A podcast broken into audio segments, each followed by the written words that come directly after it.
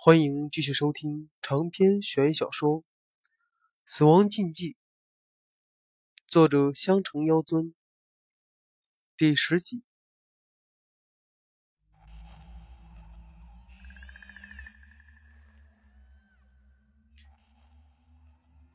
看得出来，陈岩有点生气，连说话都带着威胁的意思。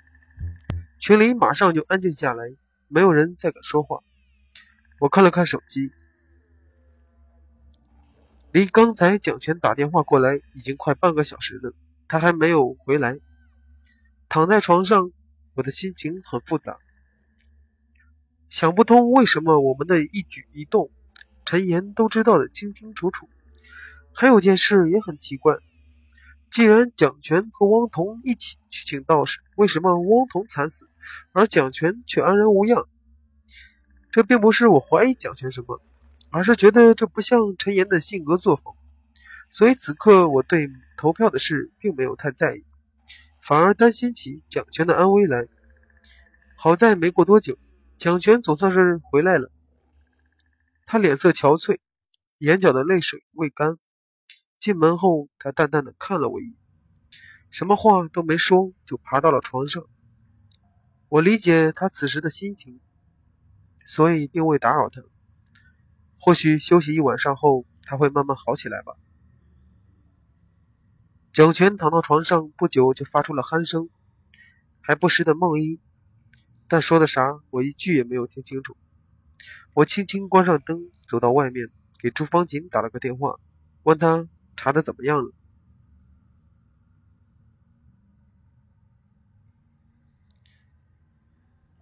真是巧，我正准备给你打电话过去呢。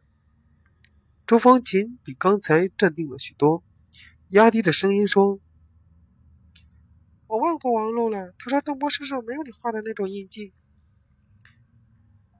你确定他看清楚了？不会是忙着做那种事儿，随便敷衍你的吧？”我有些不放心，想让朱芳琴再问问王璐。朱芳琴在那头扑哧了一声，居然还给我开起了玩笑。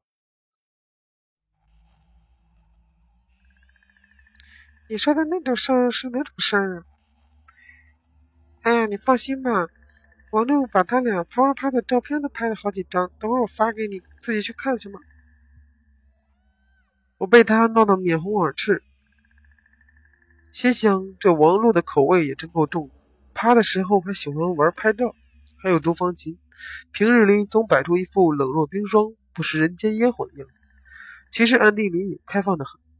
一提到那种事儿，就全身来劲。挂上电话没多久，我就收到朱芳吉发的照片，那尺度简直无法直视，全方位无死角的拍摄，连各种表情都不落下。我细细查看了邓波的身体，除了下身不可描述的部位被挡着之外，其他能看得到的地方并没有发现死亡印记。如果按照舒涵的推测，那么邓波应该不会是下一个要死的人。当然，或许是现在时间上，要等到确定死亡的对象之后才会出现死亡印记，也说不定。那个晚上，我睡得极不安稳，半夜里老是突然惊醒，总觉得有什么东西在宿舍里穿梭，却又看不到它的存在。第二天一早，离投票还有一个小时左右的时间。我被信息提示音给吵醒了，点开微信，原来群里已经有人在投票了。全班到现在为止还剩下五十四个同学，投票的人数有四十二人。邓波的得票高数高于王东。舒涵私发微信问我准备投谁的票，我回答说应该是邓波。虽然王东比他更可恨，但之前我已经选王东死过一次，做人不能太绝，还是留一线退路的好。舒涵发了个笑脸，说我就是心太软，反正他跟着我投，我投谁他就投谁。我心中一动，给他回了个笑脸，然后把憋在心里很久没有说出来的三个字发给了他。发送之后，我有些忐忑，焦急地等待着舒涵回复。过了许久。舒涵回了一个动画的好字，我顿时欢欣雀跃，又连发了几支玫瑰。这次舒涵没有再回复，但我已经很满足了。再去看群里，又有几个同学投了票。我一咬牙，也把邓波的名字发了出去。邓波一直没在群里说话，倒是王东从昨晚开始，每隔一段时间就发些煽情的东西，让大家别投他的票。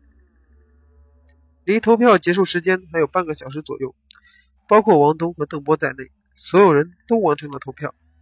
结果出乎意料，两人所得的票数相同，都是二十七票。这下群里又炸开了锅，大家都想看看陈岩怎么处理这个事。陈岩妹子，你倒是跟大伙说说，两人的票数相同，应该让谁去死呢？刘亚玲不嫌事儿大，反正事情没发生在她身上，她就把王东和邓波的生死当成一场游戏。要我说，既然两人的票数相同，胜负不分，那就都不应该死。估计陈岩妹子忘记了，咱们班现在的人数是双数，更没有。想到咱们班现在的人是这样的选择方法。等大家都说完后，陈岩的信息才出现在群里。呵呵，我就喜欢看你们无知的样子。还有二十六分钟，谁还没投票的赶紧投，不然就去替他俩死哦。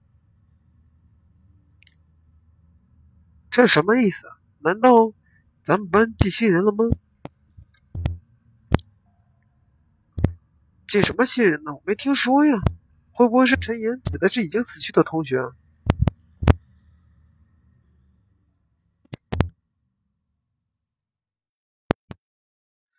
了吧？死人怎么投票？肯定是活人。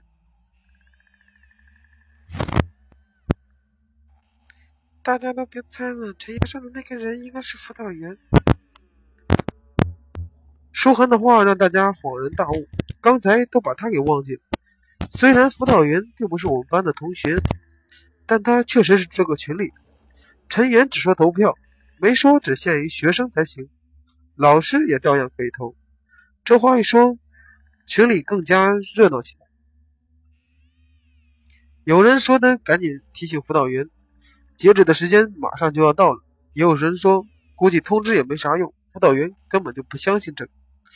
就在这时，舒恒给我私发了条信息。苏妍马上到操场来跟我会合，一起去找辅导员。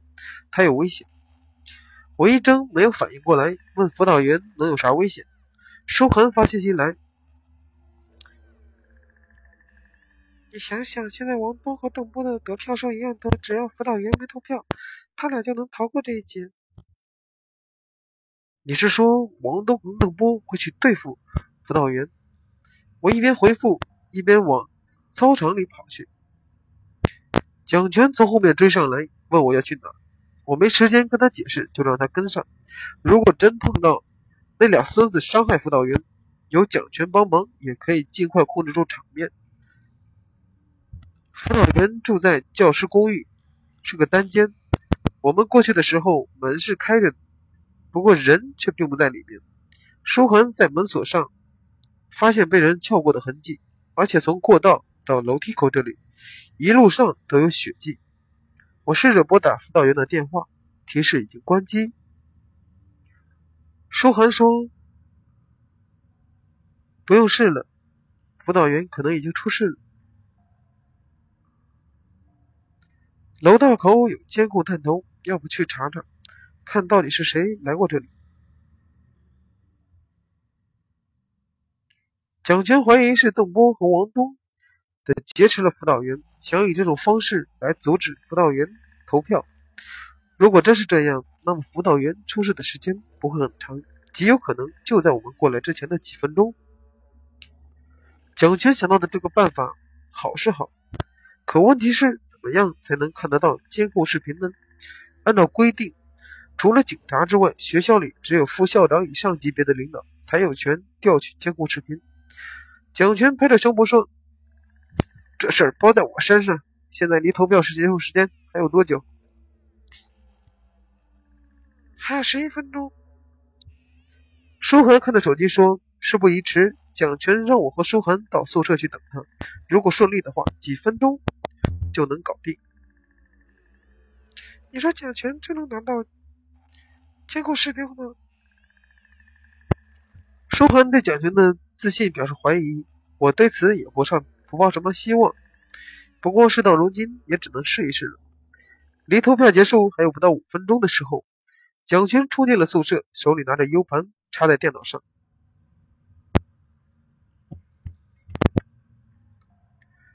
真没想到会是邓波那孙子下的手。本集就为您播讲到这里，欢迎您下集收听。